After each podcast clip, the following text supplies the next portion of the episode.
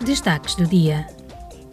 Um ano após a invasão da Ucrânia pela Rússia, a devastação e a destruição resultaram na necessidade de assistência humanitária e proteção a cerca de 40% da população ucraniana. Na quarta-feira, os membros da Comissão do Desenvolvimento, juntamente com a delegação à Comissão Parlamentar de Associação UE-Ucrânia, centrar-se-ão nas devastadoras consequências humanitárias da guerra. Também esta semana, o Parlamento Europeu e a Presidência Sueca organizam em conjunto a Semana Parlamentar Europeia de 2023 para debater as políticas económicas, sociais e orçamentais da UE.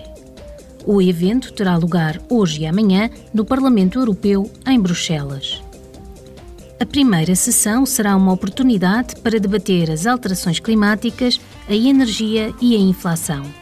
A segunda sessão abordará o apoio orçamental à Ucrânia.